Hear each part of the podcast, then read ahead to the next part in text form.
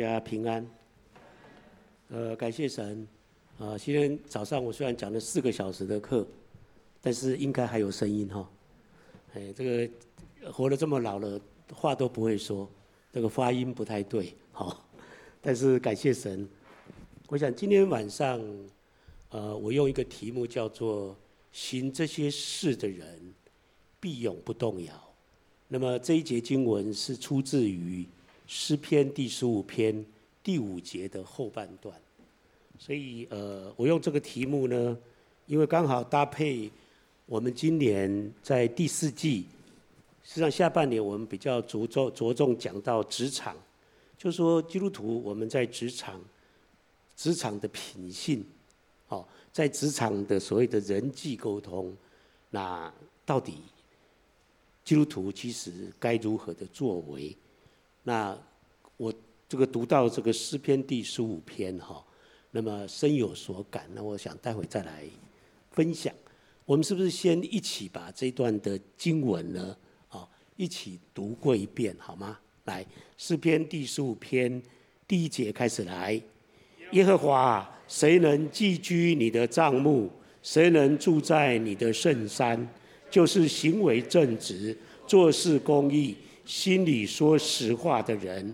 他不以舌头残谤人，不恶待朋友，也不随伙毁谤邻里。他眼中藐视肥类，却尊重那敬畏耶和华的人。他发了誓，虽然自己吃亏，也不更改。他不放债取利，不受贿赂，以害无辜。行这事的人必永不动摇。我们来祷告，父神，我们感谢你，让我们得蒙拣选。我们在基督耶稣里，我们是你的儿女。我们也真是被你自己差派在职场。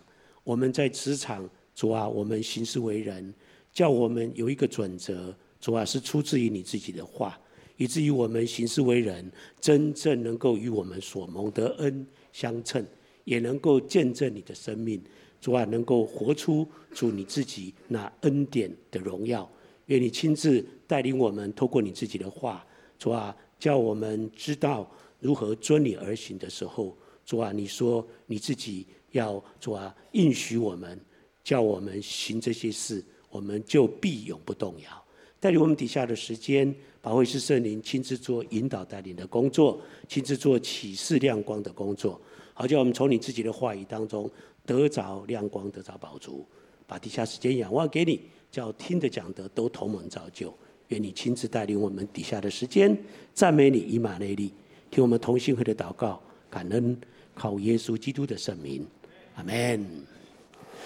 啊，这段经文哈，这个。啊，为什么我把它称叫做 讲题叫做行这些事的人必永不动摇？我记得我那时候从校园，那么到进到职场的时候，实在是有点不甘愿。我就讲说主啊，我要献身啊，怎么其实后来都没有开路啊，没有成就。好，结果呢，后来当然我我想之前也分分享过，主就讲说我就是。要你到职场去啊，好，好，那我就想，我好，主啊，你带我去。主，我只有一个祷告，哪里有福音可传，你就带领我去哪里。好，然后其实呢，我就是一个这样的一个心智。那果不其然，神呢后来就真的调我，叫我不但没有现身完成，而且是从正大校园把我这个带出去。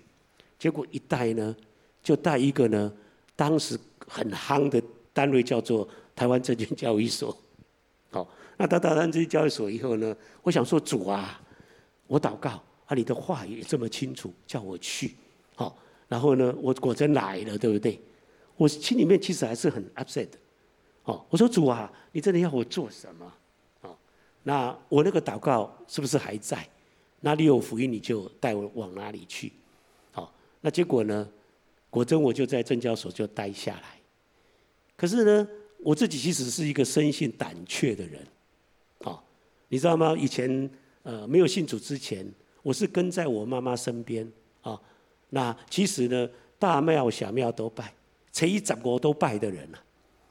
那其实呢，我就形成一个状况，就是说，哦，我呢，很多时候其实只要发生一些事情，就呼天抢地，啊，神明啊，谁啊，你保守，你你一定要这个呃呃保救我这样子。等到我认识主了以后，我真正知道说，我原来这位神啊，我所认识的这一位主是这么又真又活的神，他能够成为我随时的帮助，那就更符合我过去的习惯，对不对？怎么样？今天有需要的时候，不是呼天抢地，是呼求主名。好，那所以就形养成一个习惯，就是任何大事小事，啊，尤其是进办公室，哈，因为事情其实都又大又难，啊，我也不知道为什么在我手中的事又大又难，刚好就符合以前那个习惯，不是呼天抢地，是呼求主耶稣啊，你帮我，你救我。所以其实我自己非常的。清楚，就是说，如果你不是时时的把你的生活跟工作交在主的手中，其实你很难去面对每一天的生活，尤其是工作。所以我有个习惯哈，我今天只要要去上班之前，除了早上灵修，一定祷告。我只要进办公室，在位置上面，我一定开始祷告，说主啊，今天的事有一二三四五这么多。好，那尤其挑战很大的主啊，你一定要带领我，帮助我。好，其实我相信我这个人属主，所以我的工作、我职场的事也一定是呢跟主有关，所以就祷告。可是呢，就变成说我常常是借着这些需要到主的面前。那后来我就想说，主啊，那真的在这个职场上行事为人，固然箴言讲很多。那么，其实书信里面也讲很多，可是我觉得说主啊，那我常常就是要这样求你亲近你，那我到底行事为人该怎么做？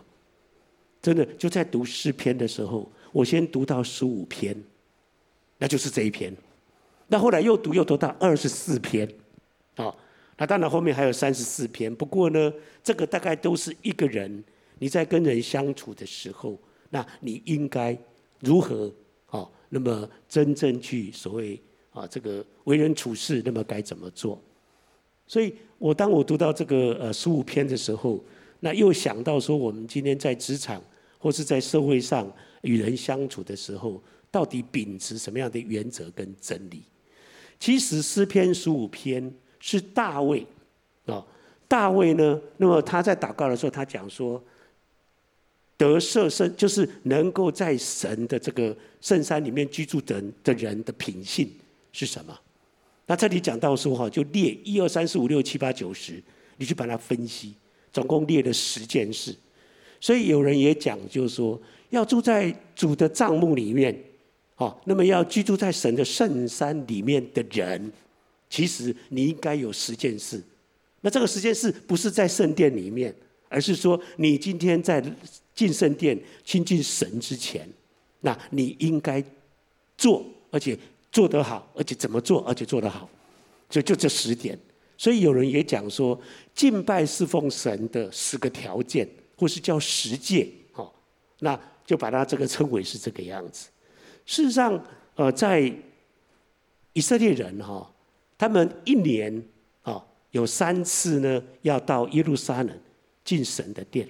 一个就是逾越节，对不对？一个就是五旬节，另外就是祝棚节，刚过去的这个祝棚节。然后呢，他们是什么？沿路就吟唱上行诗，沿路就吟唱这个要敬赞美敬拜他们的啊这个神哦。然后其实呢，一到要进圣殿的时候，哦，结果呢，他们就会问，就会这个就会问哦，然后这个啊这个祭司就会讲说。谁能登耶和华的山？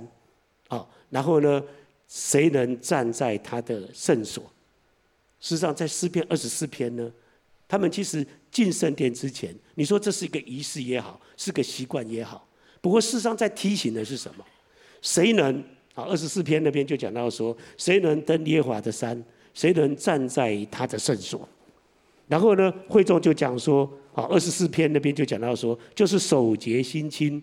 不像虚妄、起誓不怀诡诈的人。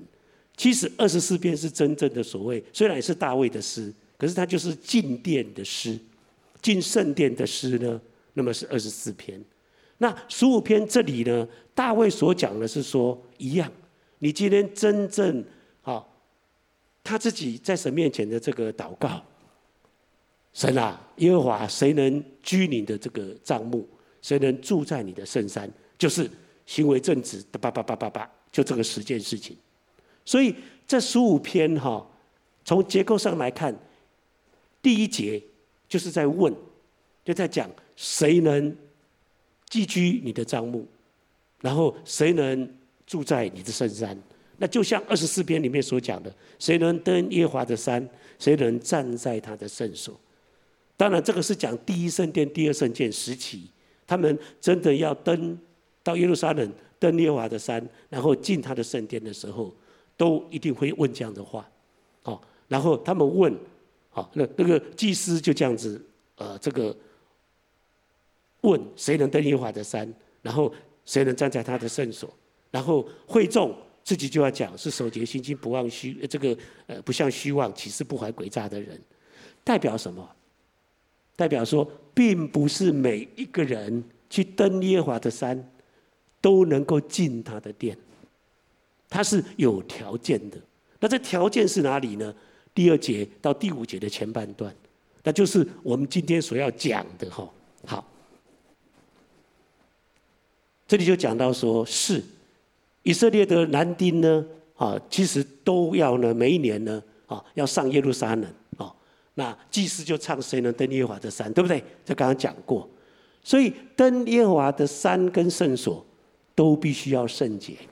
那这个圣洁不是当时净身穿着圣洁的衣裳，然后呢，圣洁的装饰去敬拜而已，乃是说你在日常的生活当中，你所行的。是不是合乎神所说的？然后是不是合乎圣洁？哦，那这个其实呢是整个啊的一个背景。那会中就要讲说，刚刚讲的二十四篇那个地方会讲。他说，其实二十四篇待会我们会讲。他说，其实他是守节心清，不像虚妄起誓不怀诡诈的人。原文在不像虚妄的后面还有一个的灵，也就是说。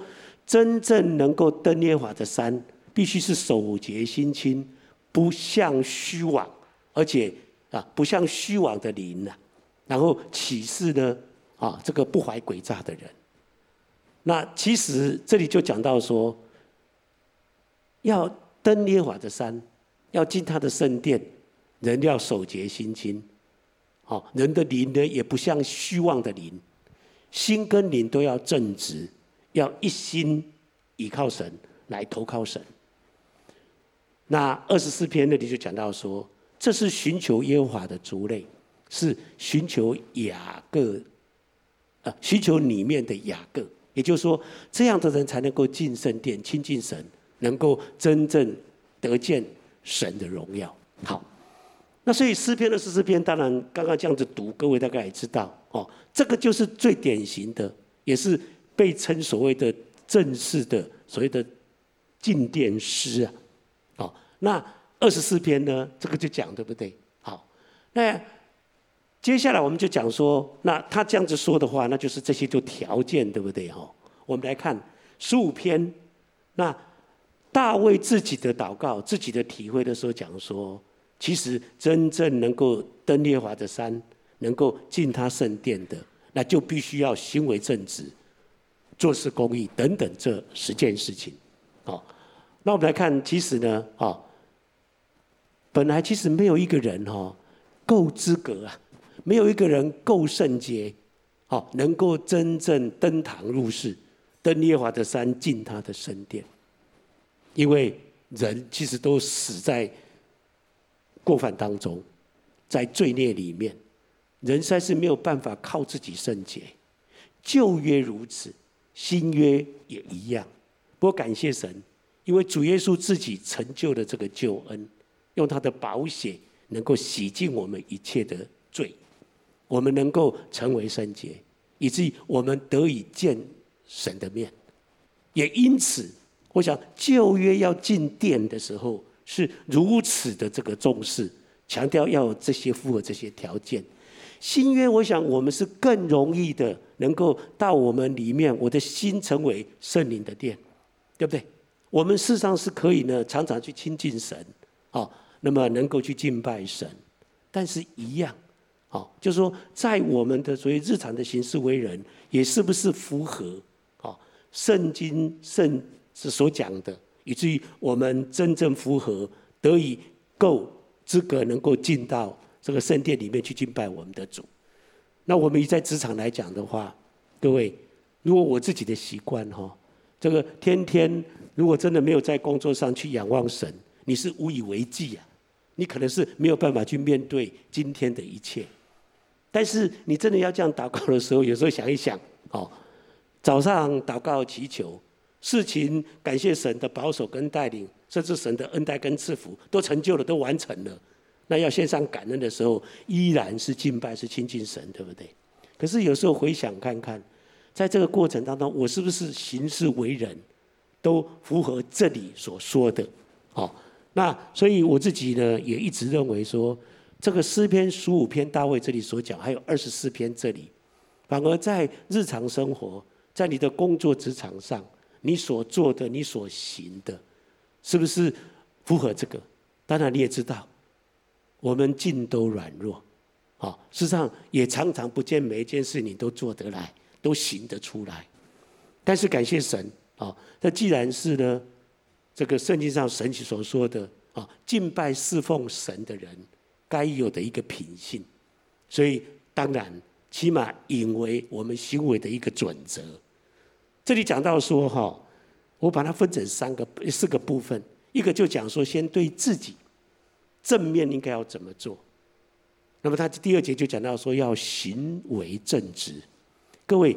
你有机会去圣经上去看诚实正直，你去搜寻一下诚实正直在一起，不知凡几，有时候有太多，哦，在各方面应该诚实正直，诚实正直。那什么叫做正直？哦，叫做什么叫正直？哦，来，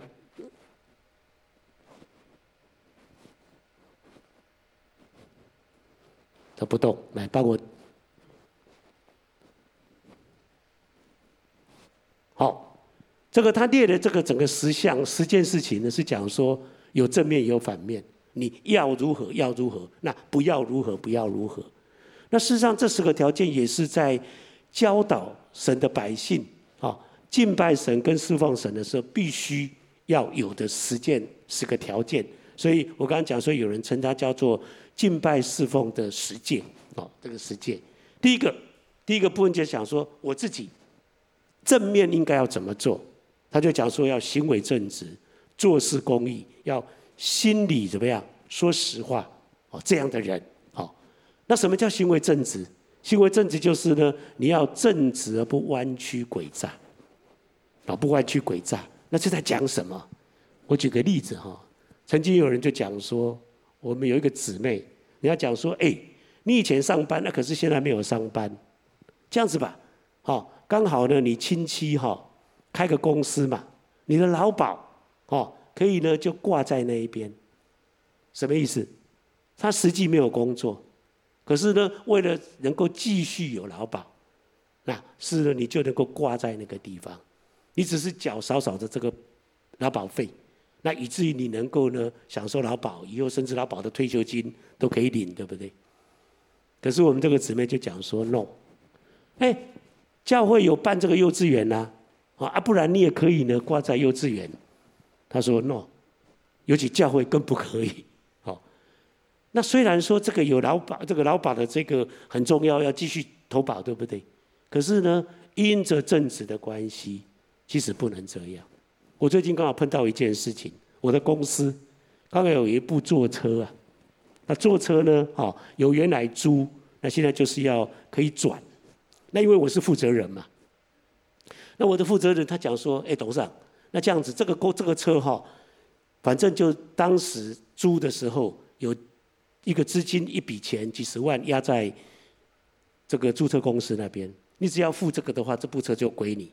但是因为哈你是负责人，所以不能用你的名义。那能不能用你太太或是最好是你的呃儿女，好，然后来来签这个啊，过继在他的名下。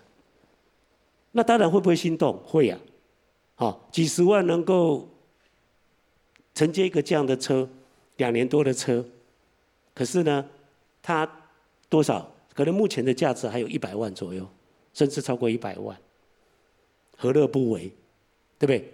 但是呢，我心里面就有提醒，讲说是转个弯好像有路走，但是这样对吗？我就很纠结，我就祷告。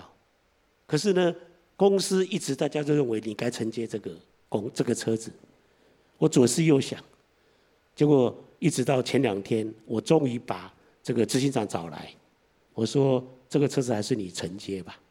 我说既然哈，我心里想说，既然还要转一个弯，显然名不正言不顺嘛，那为什么要这样子做？类似这个，我就觉得说是，这是你平常的事情。公司的事啊，或是日常，比如说刚讲劳保的事，有些东西我认为真的不要弯曲，不要认为我转个弯，反正大家也不知道，也说得过去。好，那接下来在小组里面有一家公司啊的老板，结果就讲说，哎，我们这家公司哈，最近股价前一阵子啊，股价一定会上，你们哈要留意。他虽然没有讲到叫大家要去买。可是显然，既然把好消息告诉你，言下之意是什么？大家多多去买。那他们就讲说：“哎，朱远，那你要不要动？”我说：“不要。我自己在股市那么多年，你今天即使是有好消息，你也知道它又会来有一定一波的这个涨势。但是我说 no，我动都不动。哦，因为不应该如此。即便我已经不在市场的这个监理机构。”我觉得不能这样，各位为着那个小利或是大额的获利，然后你真的要去做这样的事情吗？所以我觉得说这个正直呢非常的重要。第二个讲到说做事要公义，也就是说你要秉持公平正义的原则。弟兄姐妹，这一件事情我曾经看到一个弟兄，哦，他就觉得说。今天在所谓的电脑的采购，啊，我这弟兄非常正直，而且非常有公义。他讲说，固然我是部门的这个几乎是负责人，然后他讲说，在采购的时候，按照过去的惯例，按照这个厂商过去的关系网络，其实就应该给 A、B、C、D 里面的 C 公司。可是我们这位弟兄呢，他就讲说，no，一切还是照着呢。我们真正需求开的规格，价格多少，大家公平竞争，不是因为他对我跟我们的关系比较好，啊，或是因为有重要的人士来说项，以至于说呢，我就把机会多多的留给他。那对 A、B 跟 D 是不是不公平？好，这是一个。第二个，我上次也分享说，呃，我们往往其实在一个机构单位里面。其实最怕的是什么？不公平，不平就怎么样？不平则鸣，对不对？所以我自己去找几个单位，我都觉得第一个，这方面的制度，这里呢包括薪资的制度，包括升迁的制度，包括奖惩的，那到底呢，公不公平，符不符合公平公义好的这个原则？没有的话，当然祷告有机会。就把它做调整，把它做改变。你要知道，在一个机构单位里面，如果没有公平跟公义，怨言最多。今天基督徒，你是不是真正这么的看重所谓的公义的一个原则？我也举个例子哈，也许不太……呃，我记得几年前梅妈妈曾经找我跟一个专门在做人事的一个弟兄，我们针对教会。童工、全职童工的这个薪资的制度做调整，可是后来发觉说，可能因为每一个童工他进来的时间不同，引介他进来的人也不同，可是有可能他们的条条件是相接近的，可是有可能薪资差了可能有百分之三十，甚至有差到百分之五十的。我那时候就跟这位弟兄黄弟兄讲说，我觉得哦，固然制度要把它建立的明确化，可是就现况来讲，我觉得应该要做重新的这个调整，一个一个来做检讨。也许那是一个大工程，可是我认为对同工来讲非常非常的重要。好，那以至于在教会里面，同工之间，同工在这里其实是没有所谓的不平之鸣，没有怨言了。事实上，在职场也一样哈。我自己比较有机会去订定一些制度规章的时候，我认为说，今天有太多的资源，是不是真正都是比较优厚那些所谓的特别的一个公司啊，或是特殊属性的一些的啊这个族群企业，那我就觉得说，其实应该要做更多的一个调整，啊，所以做事要秉持公义跟公平的原则。我觉得就在我们手边的事，你所经手的事，能不能去做到这样？第三就讲到心里说诚实的话，也就是说，心里跟口里所出的，事实上呢，是不是真正是诚实？当然，圣经上讲说的 truth，甚至讲到是真理呀、也没有错。我们今天其实口里所说的，心里所想的，是不是真正所谓的诚实？我自己有一个软弱哈，也跟各位分享。曾经我的公司的董事长就找我去谈，那结果我今天在演你一个制度，那他讲说：“哎，这个制度这样你也演得很好，你们到底做测试没有？”各位你知道吗？因为大老板在问我，你知道吗？好，我是一个组长而已，上面有副理、有经理、有协理、有主秘、有副总、有总经理，才到董事长。就他竟然把我招上去，那情急之下哈，你知道吗？撒了一个谎。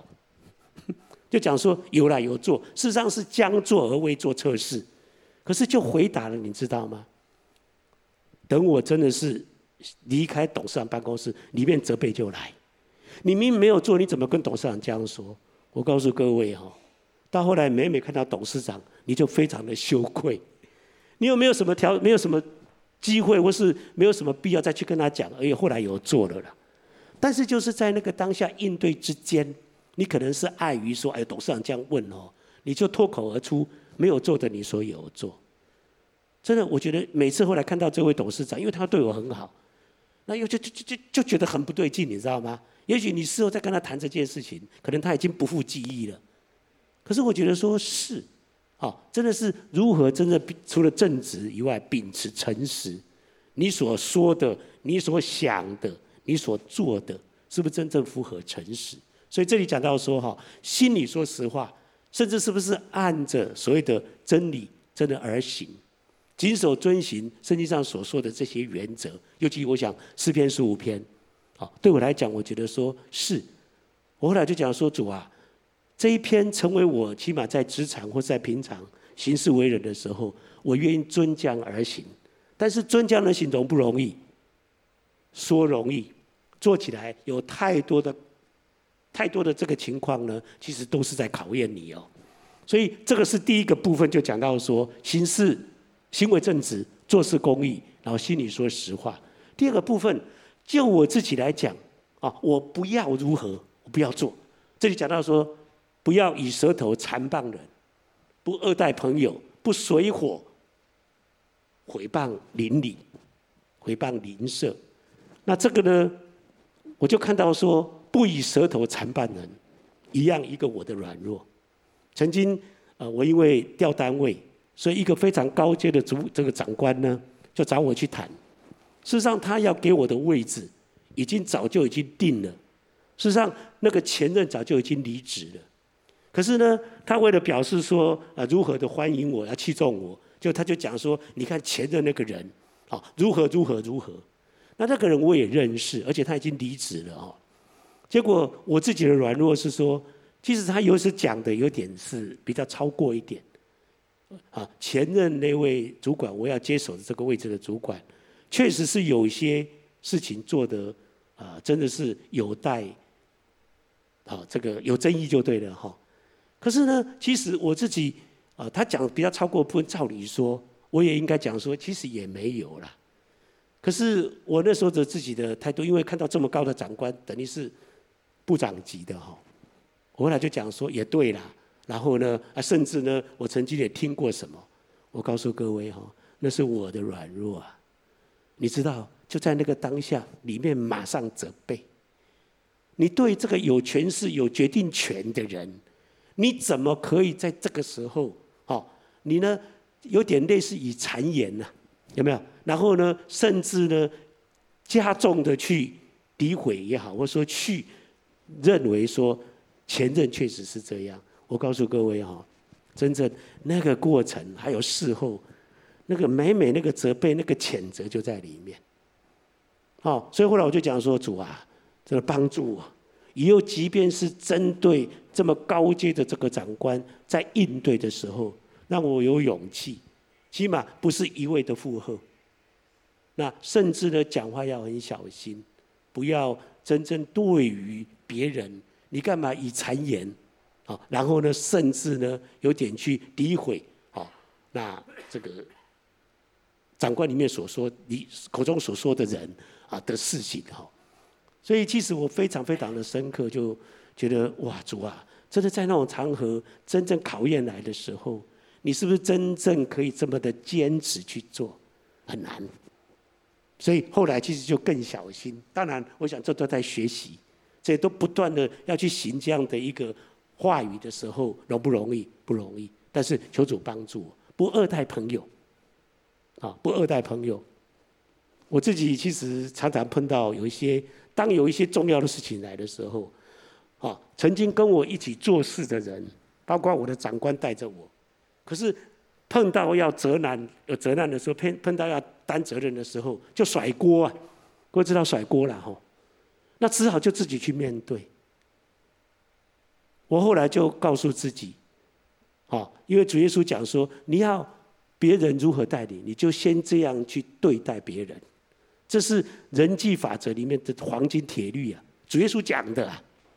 我讲说主啊，我希望我的主管、我的老板能够带着我、护着我，甚至一起去面对什么挑战，甚至面对责任。可是呢，我屡屡就碰到我的长官就甩锅，临时就脱逃，然后甚至就切割。我说主啊，那我希望我的长官对我能够跟我一起面对跟承担，对不对？可是呢，我今天可能有些时候真的是长官不是那样，可是我对我的属下的时候，是不是应该要这样？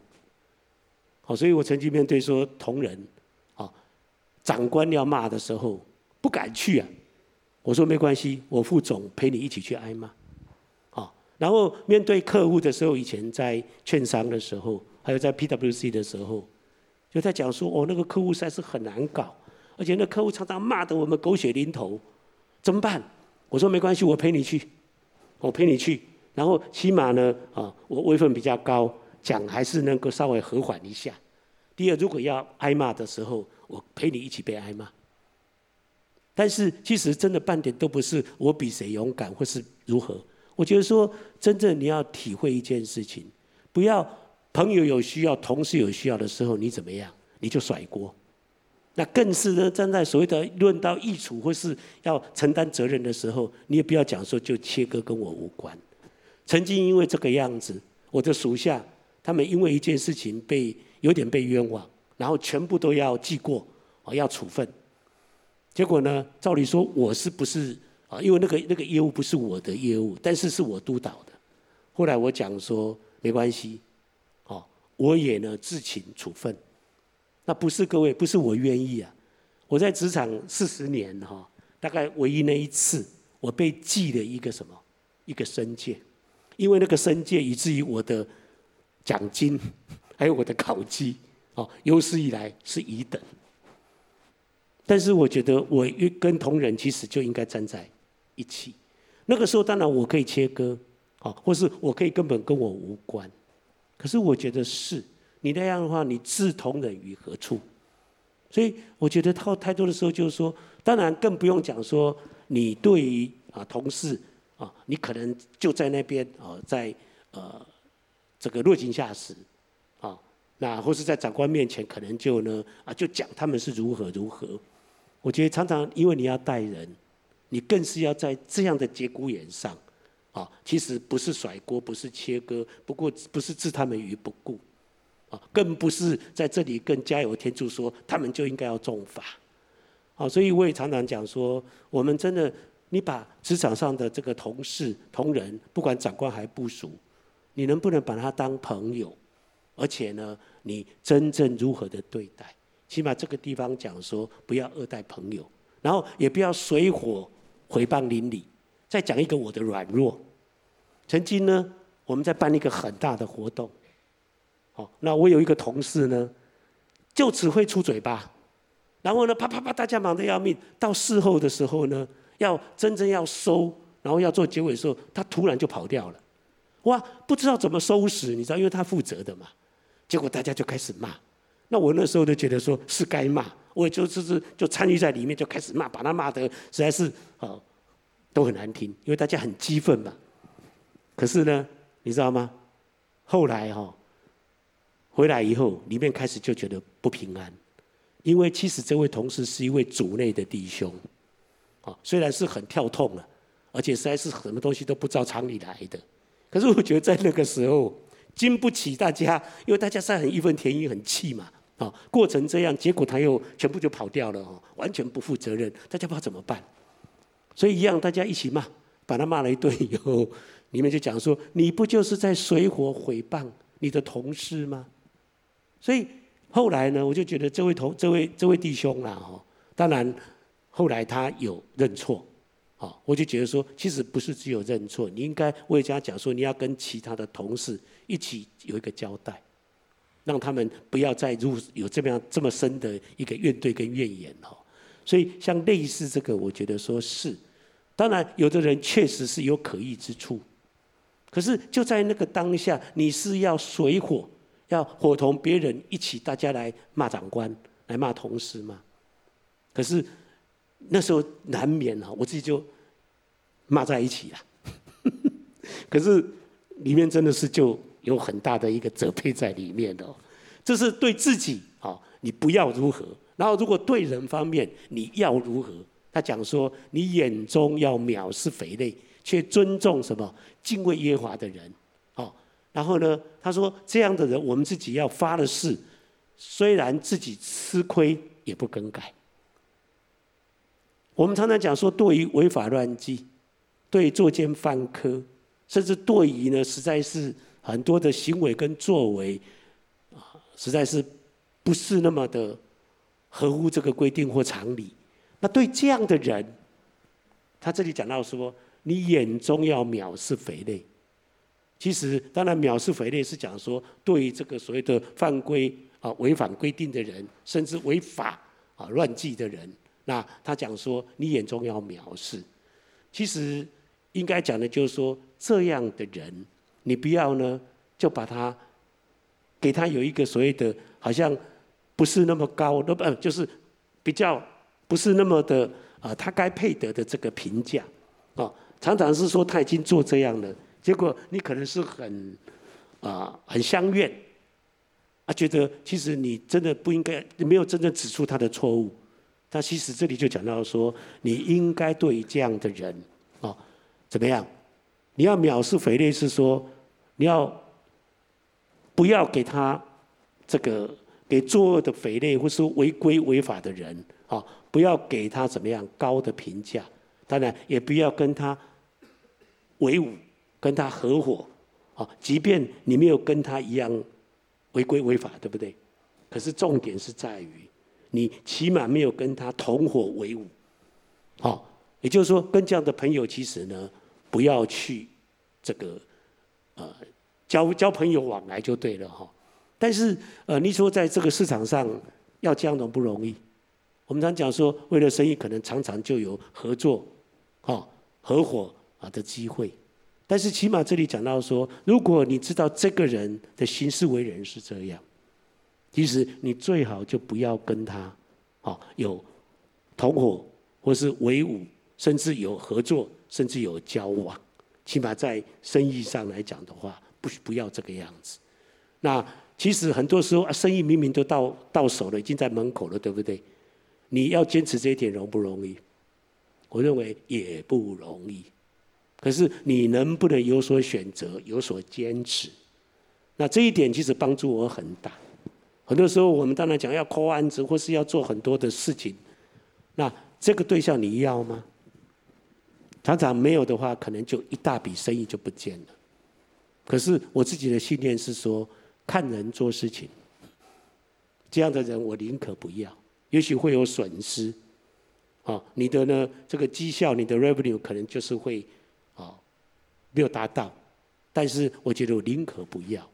啊，这里叫做呃，也就是说，你不要给这样的人啊，你给他一样平常的对待，或是你依然跟他为伍合伙同伙的话，他会误以为，他也会认为他做的没有错啦。你看这个朱某人其实都呢还愿意跟我合作，所以这里其实我想讲的哈。我们在职场上很多很多的事，很多很多的人，可能这部分我们要有所思考，也要有所取舍。那再来就讲，他发了誓，虽然自己吃亏，也不更改。我举个例子给各位听。曾经我去谈一个 deal，结果谈这个 deal 呢，谈好说一千八百万。那一千八百万谈了以后呢，哇，对方开始哈动手动脚，原来答应的条件呢？他就觉得说啊，这里不行啊，这里不行。然后我的同事就讲说，哎，长官，他这个哈，其实依照现在的市价来讲，跟我们签约的时候哈，跟他说谈的时候，其实呢都已经什么？我们谈的时候了，其实都已经哈降价了。那这时候呢，我们应该哈在正式签约的时候，应该就要谈。那我说，对，也许我们可以这样做。那不但要去做八个零哈。可是我说好谈谈看，但是原则上我今天只要出口答应，当时谈定的价格是这样，对方要给你偷斤两，要帮你改变这个内容，我说这部分要有所坚持，他不应该如此。但是至于我们这边啊，你也不应该说啊，经过一个礼拜以后，你看价格啊有跌或是可能会跌，你这时候你就反悔，那。这种情况，以这原来的这个谈成的条件来看的话，其实你说已经谈定了，对不对？我既然已经答应了，对不对？虽然还没有正式签约，我会认为原则上我一定照着原来所谈的条件，啊，虽然吃亏了，你要非常信实的按着原来所谈的。各位，后来那个 deal 真的一千八百万付哦。我当然尽量减少他去变更内容，去偷，呃，偷斤减两的。但是事实上，当时答应了，我觉得就在这样做。感谢神，后来有没有让我有所亏损，或是有所这个所谓的损失？可是我觉得这个非常重要。好，在职场上我们做很多的事情，我都觉得说，既然已经答应了，或是既然已经谈定了，既然已经说了。你要非常信实的，真的就照这样来做。那自己有没有吃亏？有可能，尤其是我想价格的事，各位知道，变动不居，对不对？但是这样的情况，我再举个例子哈。曾经啊，我在做承销案子，那有一家公司就讲说，这个价格要定这样。可是呢，这价格定了以后，各位可能我包的部位，哦，其实可能就两千张。一张呢，只要差个两万块就好。你看我会差多少？但是呢，那个既然当时去谈价格，pricing 是我谈的，部位多少也是我谈定的。你不能讲说，哎呀，这个事后看起来跌哈，我不要部位不要那么多。哎，你要减五百张的五百张要甩给谁？第二个价格这样不对，重谈，哇，那又是一个浩大的工程。所以我认为说，其实既然谈定了，不能因为事后反悔了，然后你就怎么样？就要去变更，即便自己有吃亏，因为客户看到的其实就是你这个人到底信不信用。但是老板会不会怪罪？会啊，怎么不会？啊，明明这个价格看起来应该不不是这个价格。我说长官，事后诸葛哈，谁都会做，但是当时谈的情境跟条件就是这样。那当然你要挨骂，你要承担这个责任嘛。对不对？你包了两千张，那请问以后怎么办？那如果股价一直上底往下跌，那怎么办？可是感谢神，就交给神吧。那你不能哈自己吃亏了，然后就反悔，对不对？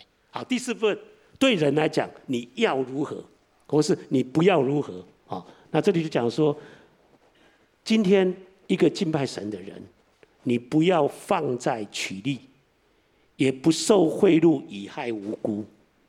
那就这个就呢，好，各位知道，就说以前在旧约的时候，圣经上就讲，你今天如果借钱给，好，这个弟兄，哦，其实呢不能够取利息，对不对？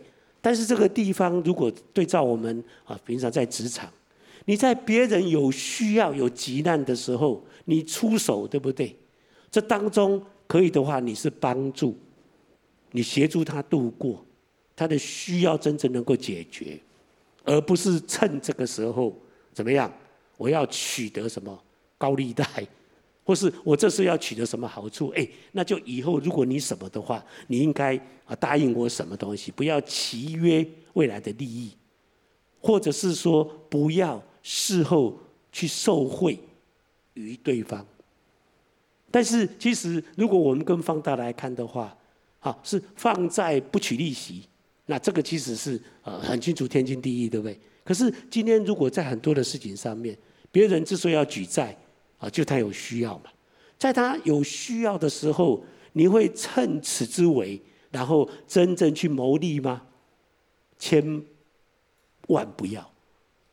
哦，那我想我也常常鼓励弟兄姐妹讲说，是在商场上，别人有需要的时候，你自己衡量，能帮其实就帮。但是重点不是在这个地方，我要去设计、去规划、去谋取大利，其实不是。那最后一点就讲到说，不受贿赂，贻害无辜。各位知道圣经上讲说，你要恨恶贿赂，对不对？这个 anti-bribery 啊，这是万国的这个什么，大家的铁律啊，大家都认为啊，其实应该要杜绝，要反所谓的贿赂。这里其实讲到说，我会不会因为别人对我施惠啊，或是给我好处呢，以至于在处理的事上，我亏欠了谁？亏负的另外的他人，我们常常在做一些所谓的啊这个审查，或是申请案件的这个审查跟核准。其实，尤其他们在 compete 在竞争的时候，常常会讲说：“哎，朱组长或是朱副总，你呢这件事情能不能这样？你那个哈抢头香要给我了，然后呢就开始呢极尽很多长官的压力，各方面，那甚至讲说哦，就给你送什么东西。”我说 “no”。我宁可呢设计一个规则，新的规则，大家公平的从头来。我就举个例子，像以前金控公司啊，金控要银行、保险、证券要转成金控，那是有史以来第一招。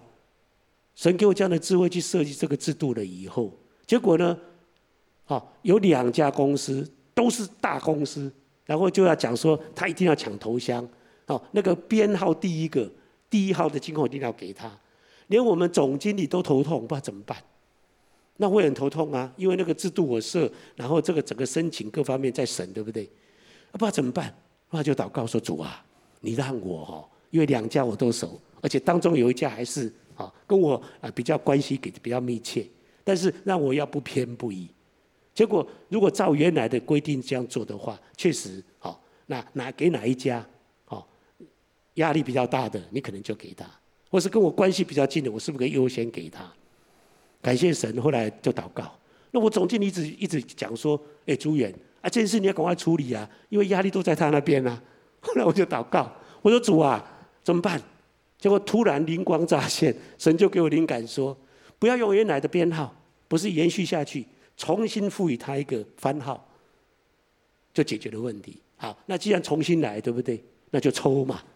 好，你不能讲说我先送件，还是我经济部先拿到，或是我那个挂牌比你哈，这个好像比你这个排队在前面，啊，这抢不完，争不完。所以你在这种情况之下，就是说，确实你不要因为关系啊，因为人情，或是因为有些好处，所以以至于你就啊，这个你优惠了谁，可是你可能就亏欠了、亏负了谁。所以其实我觉得这个非常啊的这个。重要哈，做到这一点。我的时间到了哈，这个设设定时间来。好，这里就讲到说，大卫他的体会就讲侍奉我们敬拜神的人，侍奉神的人有十件事情。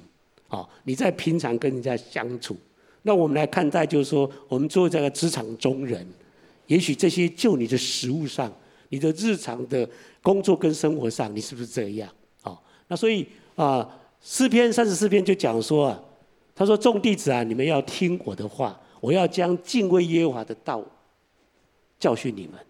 事实上，我们做一个敬畏神的人，你不但是在圣殿里面敬拜神，事实上敬畏是说在你日常的生活，就像诗篇十五篇跟三十四篇，你日常行事为人该如何？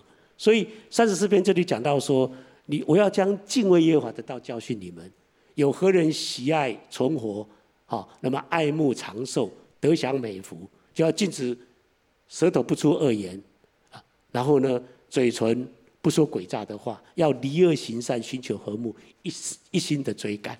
各位，这里面讲到口舌，有没有？有没有讲到所谓的离恶行善？寻求和睦，一生一心的追求。对于敬畏主的道，啊，如何敬畏主，应该这样做。那这样做的以后，其实他的应许是什么？你真正能够存活，喜好的存活，然后你能够爱慕长寿。其实这个爱慕长寿，常常讲说，你在这个地方，你不要怕，因为你遵循了神的道，以至于你在这个地方，你都半半点都不要怕，很可能你就被 fire 掉，你很可能就被要 quit 你的工作，不是？其实这讲说你的长寿，我讲你能够长时间的待在这里。你能够存留在这个地方，感谢神哈！其实我是一个工作很稳定的人，可是呢，我也是呢，啊，既然变动了六七次的职场，哦，这一生到收到到现在为止，可是照理说应该不要不会变动这么多，可是每每真的在每一个地方，啊，这些都成为我这个行事为人工作的一个准则的时候，我非常感谢神。我自己可能预期说，我在这里待个半年吧，一年半载，我就可以回哪里或去哪里。可是每次让我一待就待了好久，好，而在那个地方，神也让我能够去做很多的这个改变，或是做很多的影响，或是做很多制度规章啊的这个所谓的定定跟啊影响那个地方。那。也就是说，都原来超乎我自己原来预期的时间啊，所以这里讲说第十五十五篇的第五节的后段就讲到说，行这些事的人必不动摇，啊，因为呢，他必蒙三十四二十四篇里面就讲到说，他必蒙耶和华赐福，又蒙救他的神使他称义。也就是说，我们真正能够被神称义，神。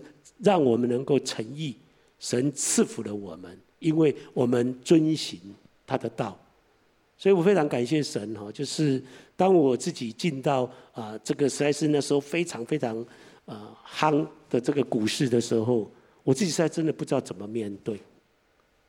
可是后来呢，这个诗篇十五篇二十四篇其实成为我的帮助，尤其讲到你该有的品性是什么。可是这过程。你要遵循，你真的要这样做。我刚刚讲的实在太多太多我自己的软弱，因为你碰到的时候，有时候你真的就是开始慌，或者说你真的不是这么坚定的时候，其实你就违反了啦，你就不是照着这样的神的这个话语跟真理呢而行。那当然事后其实不但有责备啊，而且事后常常会后悔连连。下次再碰到的时候，求主一定帮助我。以至于我的行事为人，真的符合这里所讲的一个敬拜神的人，一个属神的人，你该有的品性是如何？其实我们都软弱，我也真的觉得实在是呃做不来。但是愿神帮助我们啊！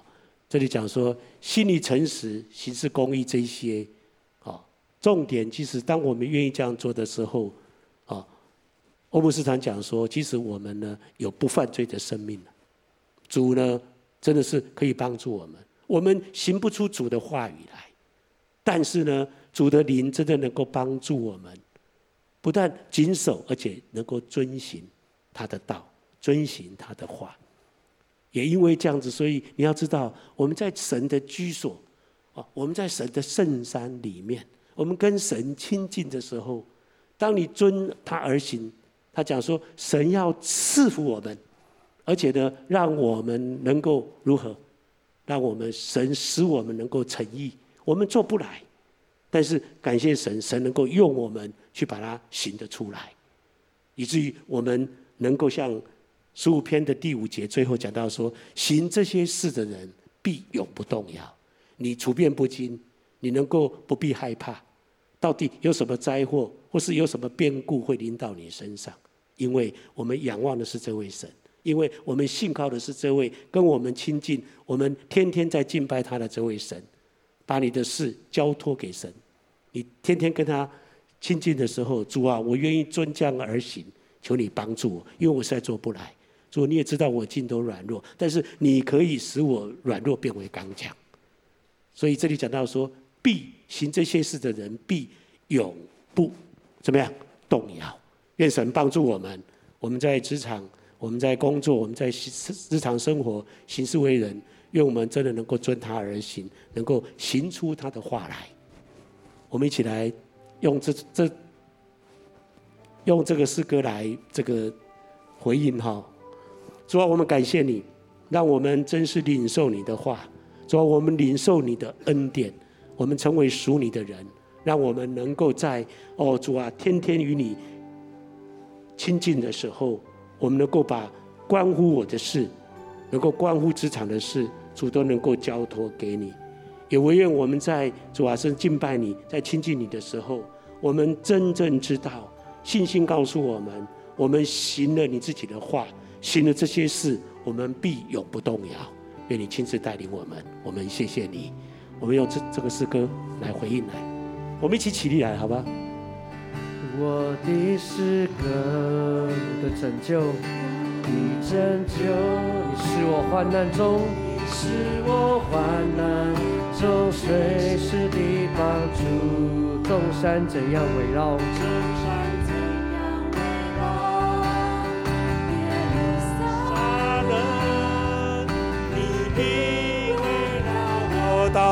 永远。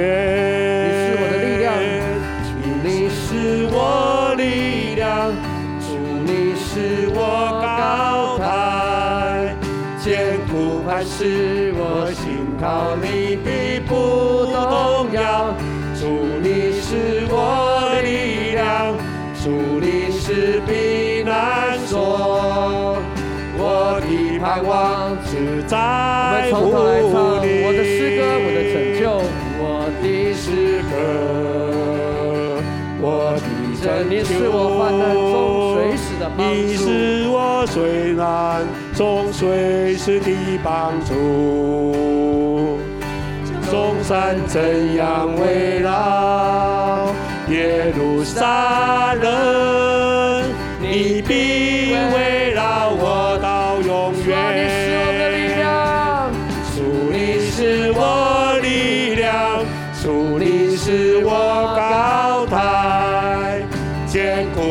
是。我心靠你，必不动摇。主你是我力量，主你是避难所。我的盼望是在乎。主是的，你是我们的力量，你是我们的高台，是我们坚固的磐石。主啊，我们真是敬拜你，我们尊崇你。主啊，我们也愿遵你的话语而行的时候，主你说行了这些事的人必。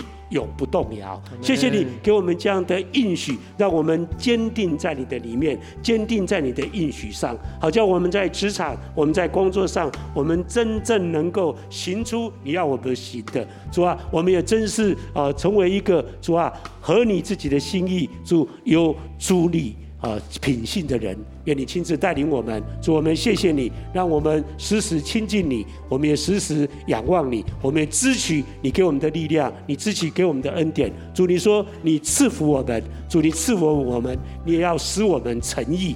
谢谢主的恩典，如此的应许，如此的恩待我们。我们谢谢你，我们赞美你，我们感谢你。让我们一起领受主的祝福。愿我及主耶稣基督的恩惠。天赋上帝的慈爱、圣灵的交通和感动，常常与我们众人同在，从今时直到永永远远。阿门。愿神赐福大家。